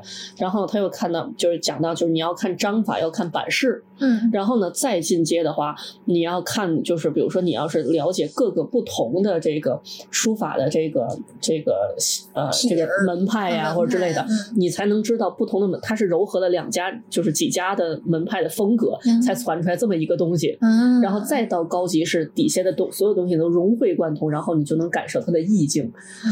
对我才知道，我确实我所以终极目标是为了感受意境。感受意境，但是我觉得它跟比如说我去看书画展、我去看艺术展是不一样的嗯，它其实是人的情感的直接的对接。嗯比如说我看你，比如说做了一个一个，比如说什么样的雕塑，我能感受到你当时想传达一个什么样的情绪。嗯但是书法，我觉得这门槛太高了，你还要了解不同的这个书法的这个体儿，对吧？嗯不同的这个大家，嗯你你说同样一个字体，它融合了几家的字体，你怎么看？你肯定得有它的基础吧？嗯然后你你要看懂这个这个这个，比如说草书，对吧？你要看看懂里边的意趣。然后他就他就讲到草书为什么难就比较难懂，是因为每个草书类似于一种密码，嗯你知道吗？它需要你去解读它，因为你其实看不出来它基于一个字的形。嗯然后我就觉得我不懂，确确实一直看不懂，确实不是我的问题，是还没到，就是没文化。还没到岁数，对对对，他说你老吧？嗯，谢谢您。就是他已经不是一个。还没到岁数，他已经不不是一个单纯在审美上的问题了，他需要你要有大量的这个专业的这个基础，嗯或者相关的基础做维系，甚至说，比如说同样一个字，你觉得啊，不写成这样我也能写，不就丑嘛？对嗯吧？但是他其实不是，就做到他那个笔画，做到那个风格，其实是很难的，嗯你得有这么一个认知。对，我就是从那儿得得得知我有一个文盲，但是我我能知道了，我是因为什么看不懂的，我就知道自己的文盲文在哪儿。我觉得也是盲一个在哪儿哎，就是这文收获。在哪儿？嗯，行，那李老师，你看他多会 Q，他就把自己放最后。嗯，不是安静哦，好，行，安静，那我行，那那我那我说那个，我就说一个，就是我上周发一个那个视频里边说的那个话题吧。嗯哎，咱咱这个节目能 Q 名字吗？可以可以可以可以，网网网上的就是算是公众人物，或者能提名字吗？虚拟一点，你先说太。危险。后后头剪是吧？嗯是这样，之前那个有一个小鲜肉，是那个 Into One 组合的队长，叫王刘宇，王，刘宇，嗯，然后还有一个就是那个那个女的是个天津人，但是她反正也是一个 B 站的百大 UP 主，叫柳青瑶，她创作了一首这个两首，她创作好几首，就是这个跟这个事儿相关的有两首歌，她她的原创，呃，《南明王入阵曲》和《听秦王破阵乐》这两首歌。然后呢，这个刘宇呢，在这个江苏卫视的呃《蒙面舞王》这个节目当中，嗯，啊，蒙面歌王吧，舞王舞王是吧蒙面舞王，这个节目当中呢，以这两首曲子呢，就是拼接在一起，嗯。做这么一个曲子，拿这个曲子呢作为音乐来跳了一个舞，嗯。呃，就这么一个事儿嗯。但是这两首曲子没有得到授权，哦呃，侵权的这么一个事件，啊这么一个事件，我就想说这个事件出来这么一个事儿。然后呢，这个事情出来之后呢，呃，因为我得我知道这个事情的时候就比较晚了，嗯我知道事情是是比较晚，我知道这件事情的时候，这件事情已经上热搜了，嗯而且而且不是我看热搜，是是一个是一个粉丝跟我说，然后说这件事儿你怎么看，然后我才去查的这个资料，看这些东西。然后呢，呃，柳青瑶呢，在他的这个频道里面发了几个维权的这个视频，嗯然后我是仔细的看了，然后呢，关于这件事情其他的一些呃报道，因为上了热搜了嘛，其他的一些地方的这个报道我也我也看了，嗯。看完之后呢，我就是给我的直观的这个感受呢，呃，就是首先这件事儿肯定是侵权了，嗯。然后呢，随着侵权蔓延出来呢，还有就是呃互相的这个对骂骂战嗯啊骂战嗯，但这个骂战呢，更多可能是粉丝之间的。粉嗯丝之间的。然后，但是呢，这个柳青瑶她在她的视频里面提到，就刘宇的粉丝，呃，就小鲜肉的这个、嗯这个这个粉丝。去攻击他，给他 P 图，然后去恶语这个攻击，嗯说了一大堆。所以呢，当时我发视频的时候呢，嗯我的这个评论呢，呃的倾向就是有一点倾向于说这个刘宇的这个这个粉丝有一点就是过激了哎，哎对，过激了。嗯然后，但是当我发这个视频过了一段时间，一直到现在之后呢，嗯陆续的收到了刘宇的一些粉丝的来澄清的澄清一些事情，澄清一些事实。就这个事实，就说首先有人跟我说，就是你看到的，就是我看到的那个视频是嗯柳青瑶就是改过的视频，就不是他最早发的那个视频。他最早发的视频是他先对刘宇有一些不属实的呃攻击，嗯。然后，然后又说粉丝之间的这个这个事情，就是说，呃，刘宇的粉丝是是支持他维权的。嗯。啊，但是他的这个态度特别不好。嗯。啊，就这个这个事情给我的感觉就是说，我们永远好像也没有办法得到这个呃信息的这个全部嗯啊，所以所以看所以看看事情就是会有会有片面的，因为对于我来讲，我认为我已经非常客观的去说这件事情了哈，嗯。但是。但是稍微夹杂了一点主观的这个色彩，那还是会被我们收到的这个信息所所所左右。有些信息是不知道的，而且，呃，就陆行瑶他发的那个视频，他改过了，嗯。他改过了，所以后来我才看到了那个有一部有一些东西就没有了。嗯。就我看看让人看不到，对，让人看不到他之前的东西，所以所以有些事情的起因是因为他原始的那个视频嗯。起来的，嗯。啊但是如果我看不到的话，我就会直接觉得他的视频没有问题，很正常，然后这边就攻击他，嗯。呃，我就会这样这样觉得，嗯。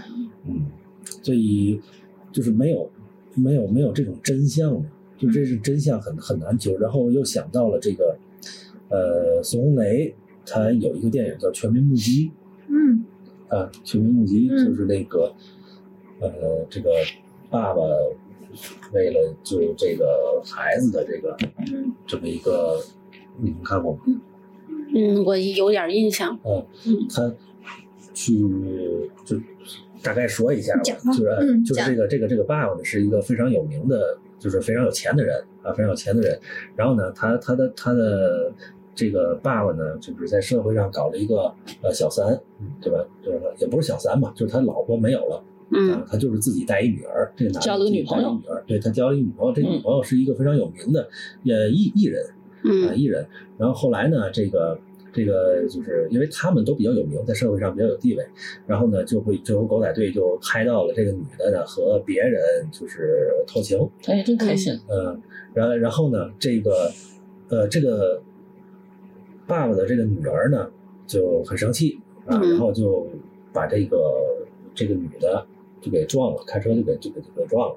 嗯啊，然后呢，这个检察院呢就就是起诉这个女儿，嗯。起诉这女儿，因为这女儿比较小，然后爸爸又很爱她，然后呢就就想想方设法去救这个女儿，但是呃，当时他撞的时候有监控，有有有有这个录像是吧？就是非常的证据非常的明显，嗯。呃，所以他这个爸爸后来就想尽各种办法，呃，比如他就是这个到影片最后最后的时候才知道，他自己在呃一个地方买下了一块一块场地，然后搭建了一个跟当时那个停车场一模一样的一个场景，请导演，请演员，然后按照当时的那个情节，呃，就是一模一样的复刻了一段视频，然后这嗯。在这个视频还延展出来的后续的，呃，这个视频就是好像是有人当时正好在场，然后偷拍着的这个，然后把这个事事情的真相变成了，就是实际上女儿撞了那一下，但是这个人没死。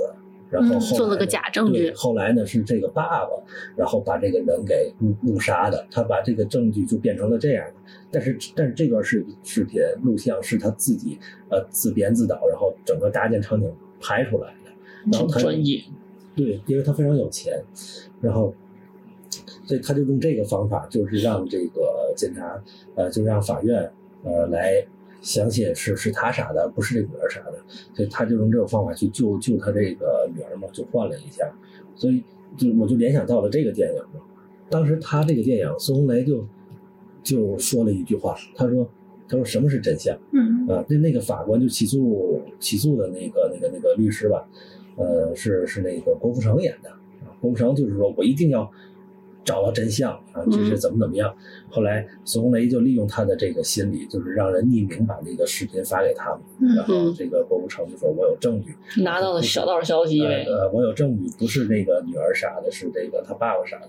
然后最后，呃，这个郭富城发现了他搭的那个场景，嗯。然后他才知道这个事儿，然后他就去呃找这个孙红雷，然后孙红雷就跟他说，就说什么什么是真相，对吧？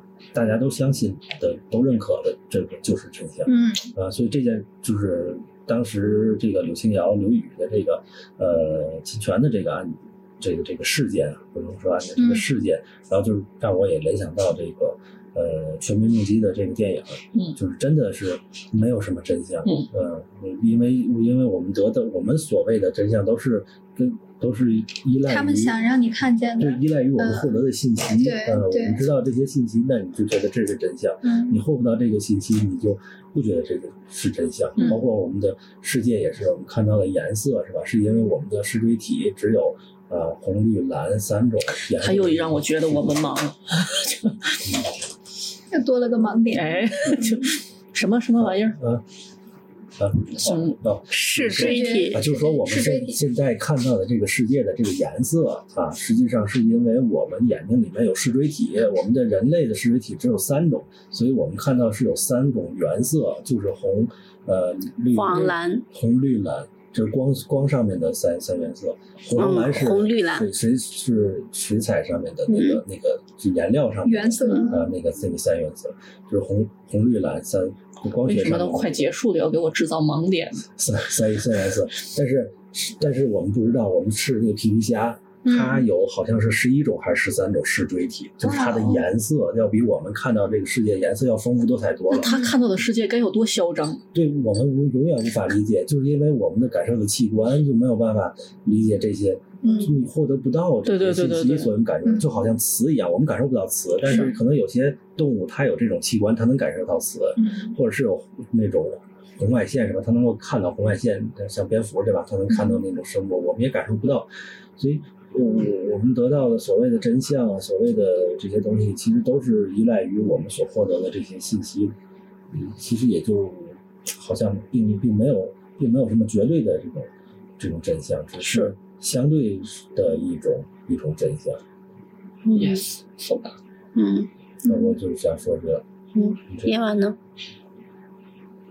啊，我其实没有什么特别的，就是最近热点最大的不就是女王，对吧？嗯，伊丽莎白二世的离世，老劳模，那这个我看很多就是小视频，有有英国人去发的，他说我们没有说非常的痛心，倒也？提不到还不挺好？就是他也倒也提不到那种非常的痛心，一定会哇哇大哭，但其实确实是会伤悲，嗯就那种伤悲是一种隐隐的，嗯呃，你总会觉得好像有一点缺失，这种缺失会让你有一些担忧，嗯而这种担忧会让你觉得我不知道明天会怎样的那种担忧好。连锁反应。就是就是这种这种感受，就是他可能最开始只是觉得呀这是个噩耗，嗯嗯，那么后面这个国家的走向到底会是一个什么样子的，就大家会有一些些担忧了，会开始去思考了。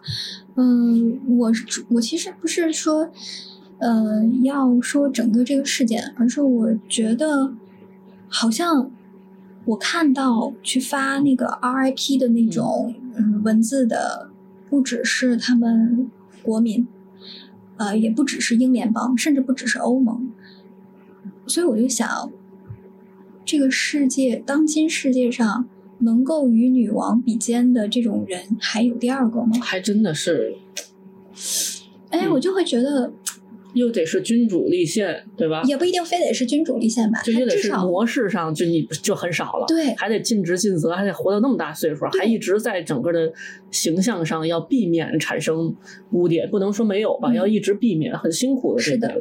就是都在决战决赛圈、决战圈的这些高龄伟人们，可能我觉得我找不到第二个。嗯，是，啊、女王她就是女王。嗯嗯，我再找不到可以和他比肩的这种人，甚至比他差一点儿的，呃，很多难难都。很难找。嗯他就是那个怎么讲？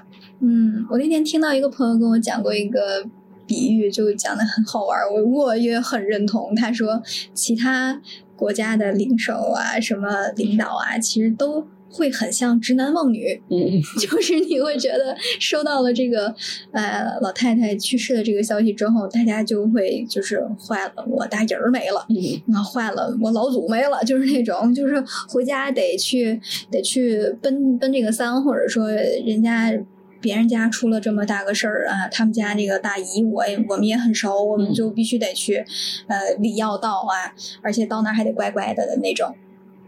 然后我就想，如果是这样的话，他第一身份是难以企及的，第二又能被这么多人所喜爱，甚至包括那些曾经敌对的那些呃，就是国家或者说呃宗教也好，或者说对于一个国家的走向，嗯，是不是会侵犯到另外一个国家的利益的嗯。这些敌对状态下，他们都能够只针对事儿，嗯而不针对老太太。嗯嗯，那老太太是不是真的做的很好，这一辈子。就她，她除了工作做到位以外，她是不是还拥有一个非常强烈的人格魅力？嗯嗯，尽职尽责。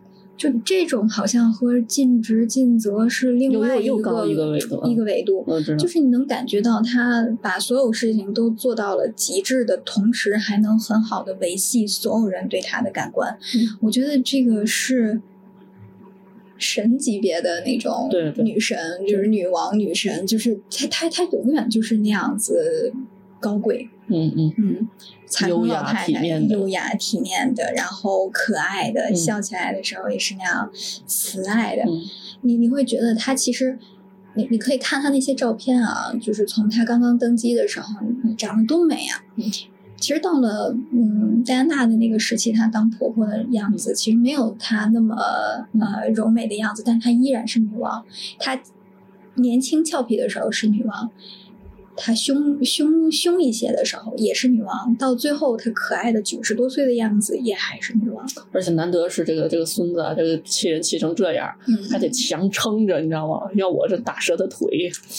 但你会发觉，他好像就是民众们会有一个描述，就说老太太他们家好多的问题可能都出现于他们家庭内部问题，是，嗯，并不影响我们喜欢这个不给 royal 国家找 family 的这个情况，就是我们可能会认领各自喜欢的那个 idol，但是不影响我对这个整体组合的喜爱。嗯，其实主要也是这个老太太维护的好，对对吧？就是每次当王室发生这个特殊事件的时候，对，对吧？她第一时间表现的是对家庭的这个爱，嗯，对吧？然后就无论出现什么事儿，我们都是一家人。她一直维持一个很好很好的状态，就不带情绪的、是体面的状态，这太难了，太难了。太难了。太难了，而且他的这种情况就是大家都描述嘛，他除了家里有一些问题以外，其实他的决策上面基本上没有出过太大的纰漏。让每个人都开心，那是一件很不容易的事儿。你就会觉得一个女性她要承载的，除了呃一个人的本身身份以外，她还要承担一个君主。对，到后面她愿意用君主化作成一个吉祥物的状态，每年的工作量也很大。嗯是怎么复合的？而且我觉得他很好利用了女性的特性、嗯去做很好的平衡和包容，对，这个是不容易的。有自己的风格，是是吧？又又做得很好，嗯可以长期维持很好，又能做到高龄，嗯，不容易。而且他，嗯，菲利普亲王应该是去年去世的吧？我我记得没错。啊，差不多，没没多久。嗯，就是你又会感觉到，好像老伴儿虽然一开始不怎么顶呛，嗯，还老惹麻烦，是吧？呃，但是呢，你看到老了，还就是个伴儿。是，你看老爷子没了以后吧，老太太马上也就不行了。把他看成自己家的奶奶，回去哎，了，哎，你看你会心疼的。觉得他他这个，哎，你你又会觉得真的老来确实是个伴儿。嗯要只剩下一一个孤零零的，他还真就是难点儿。而我特别佩服他，就从来不会因为自己的情绪而影响别人，这个真的是对就很神奇。对，就是一桩就是一桩，这事儿完了立马闲，对，就是觉得还挺挺挺好的。嗯，差不多，这就是我的这一个。然后最后呢，就想大家有没有对于今天听完了别人说的这些小感悟，有没有一些新的小感悟？嗯我就我就说一个，就是比如说今天就是每个人其实分享了自己在不同部分上学到的东西，嗯我其实觉得今天整个的 meeting 还是挺充实的。嗯然后过程当中，通过听别人聊的话，我其实觉得感受到了一种力量。啊，无论是这个李瑞老师说的要勇气，对吧？然后还是说这个耶娃的，就是讲到了很多情感上很美好的一些东西，嗯对吧？我就觉得真的是挺好的一种补充。这是我我今天就没我，然后，然后我觉得安静老师讲的那个看图说话特别可爱，然后我觉得是挺有意思，就是挺挺挺完整、挺充实的一天。对他讲了仨，你就我我有点看不过去。你别挑事儿啊！我说你的时候，我可说的挺好的。就是我是会觉得，就跟之前参加线下迷听一样，就线下迷听的时候也会经常感觉，我感觉的，或者是说我接触的这个人，我没有想到他对这方面还有那么多的，就是知识的补充，嗯或者自己的观点。你是觉得他挺有挺没文化的，是吧 没想到他想过这个点儿，可以啊，其实这玩意儿 就是我可能，我可能在我的印象里面。就在我的印象里边，虫子就是贫，嗯，对，但是呢，没有想到他还有点观点。他去看毛笔字儿，对，毛笔字儿，李老师，你可能在工作上还得用我。哦哟，然后你就就像就会有这样子我都不不不不去不会去想他都磕巴了，他都磕巴了，就是你震撼到他了。就会有这样子的感受，觉得哦，原来大家一聊到像聊女王，我对她的印象可能很浅显，就是一个很慈爱的嗯老奶奶，好像大家都很喜欢她。嗯但对于她都做过什么事情，她的家族都怎么回事儿，或者说为什么大家都这么的喜爱她，我从来没有想过。嗯，我也从来没有想过要去研究研究。嗯哦哦，一聊，原来大家都知道。就你不知道，我也我也不知道，我也不知道 就你俩不知道。然后就觉得，难道在这个在在这个团体里，只有我天天在家就是闲的没事儿刷手机，做那些无无谓的无无谓的无意义的事情的吗？这几块料都这样。怎么大家好像说出来，平时好像都在很努力、很很用心的在各种的进步当中，只有我在那里无聊的刷着手机。这不这不就是因为你要做这期节目吗？他不一样。我我我跟你说啊，就是我现在感觉啊，就是人越长大，就人成长的过程有点像那个，就是咱们这个树。我们以前在上学的时候，小学、什么初中、高中，有很多都是在这个树干嗯上面，嗯就大家都是有些人到高中就死了，你让这个树就 都差都差不多的，你知道吗？大家都差不多的，这所了解、所接触的东西都是差不多的。嗯然后一到你工作开始，然后随着年龄的这个增长，然后你就会发现就有分叉了。嗯而且年龄越增增长，那个差你可能更特别远，就别人说那个东西，可能对于你来讲，压根就是另外一个世界了。长得跟菜花似的。我曾经有一个曾经和和有一个人那个交流，就是这个人呢，他喜欢看那个呃，就是那种 鬼故事呃，英英雄的电影，哦，就是那差不多种英雄那种电影，但他看的不是漫威，嗯，他看的不是漫威，你知道，水浒，哎呦，天哪，这我差的有点远。黑猫警长对于对于我来讲，在我的意识当中，嗯我觉得这种英雄类的这种电影，不就是漫威吗？嗯是吧？不就是这种这这些这些英雄，但是但是这个人跟我说了一个，就是说他是另外一个体系，也是美国的另外一个体系，嗯那堆英雄人物拿出来，我一个都不认识，就是我连听都没听，连见都没见过，为什么那就特别小众，好像是另外，在我认为是比较小众啊。因为星际迷航？不是，你星际迷航我都听说过，就他那里边那些英雄，你连我连见都没见过，就你嗯会发现离溃，人人有每个人有自己他喜欢的那个东西，他说的那些东西，你可能自己压根儿，哎呀，我之前我都都不知道，就是这种感觉。所以你不用觉得自己就是 他没有觉得自己，他就是感悟，你知道吗？他的感悟就是觉得自己好像哎呀，只做这些无意义的事，不是那样。他可以这么说，你不行啊他！其实只是想夸夸我们而已，啊你知道吧？他就他能客气，你就不要加重了，但但是我说完了。但是我觉得李润老师有一个形容，我同意一半儿。我我总是今天同意他的一半儿。我我同意他的一半儿是什么？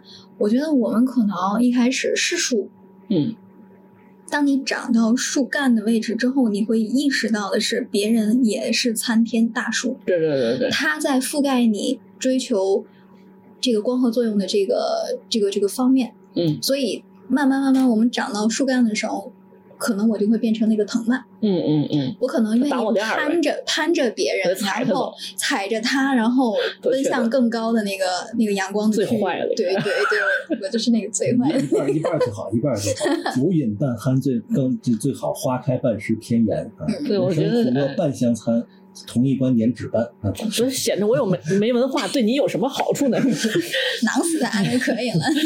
这都没法接，你知道吗？到他这个这个这个方式的话，都没法给他接下茬儿。因为你你知道还有另外一种可能，就是有些人他不会变成那个藤蔓，他可能就长在这个位置，但是他也愿意去偏一偏位置，追求他洒在地上的那一点余光。嗯嗯嗯所以我我觉得可能我们更多的是那个偏一偏位置的那只枝杈。嗯，我都不印那个小草儿，呃，太少有人可以做到真正的是那个藤蔓。是。嗯我我觉得其实我包括今天安静老师，我觉得安静老师每次提的问题，我都觉得特别有意思。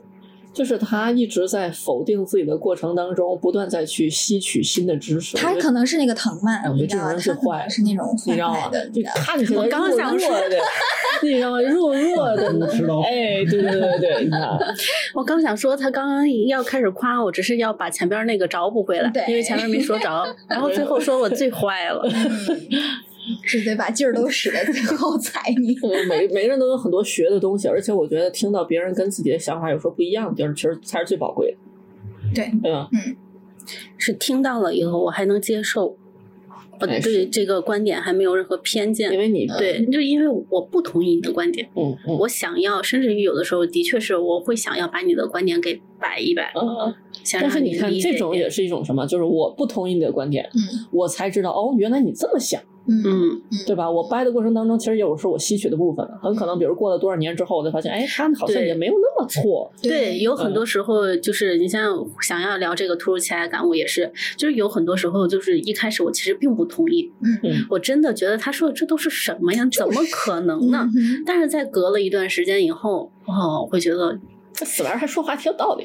对，我我觉得有一点啊，就是有一点是什么，就是像安静这样的也不多，哎，是，因为你知道，就是我可以知道，看你跟我不一样，哎。然后就忘了，哎，他也没有会去想，哎呦，他觉他这么说，哎呦，他这么说，哟，他有好像也挺对，就是你知道因为在琢磨这个过程，我我会，哎，就是就是到那个时候会，甚至于会觉得，会觉得说那个我翻过来觉得，当时我挺不喜欢他说的话的，甚至我挺不喜欢他那个人的。是是但后来发现他说的挺对，会觉得哎呀。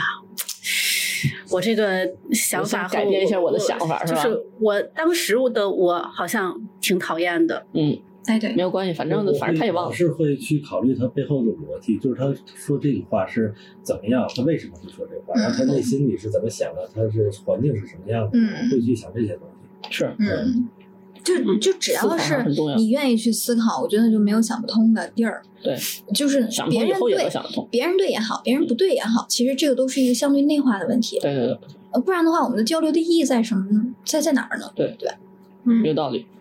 所以说呢，就是想要这一期呢，是想让大家把自己那些经常会有的，就每个人都会经常会有一些突如其来的一些小感受。那么大家呢，可能平时都不会抓住这些感受，嗯，会在呃，可能这种感受多了以后，你才会想起来，哦，这是一个感受。我觉得我可以跟别人分享，或者说我应该把它再重新的整理一遍，重新的去深挖一下。嗯，那么也想让大家呢，可以把自己平时的一些突如其来的特别小的一些小感受，把它再留住一段时间。嗯你多想的那一下，就让你变成了下一个牛顿呢。嗯，有道理。嗯，那么今天的节目就到此结束了，谢谢大家，谢谢大家再见，拜拜。拜拜。 있지 그것도 사실 바보들 투성이야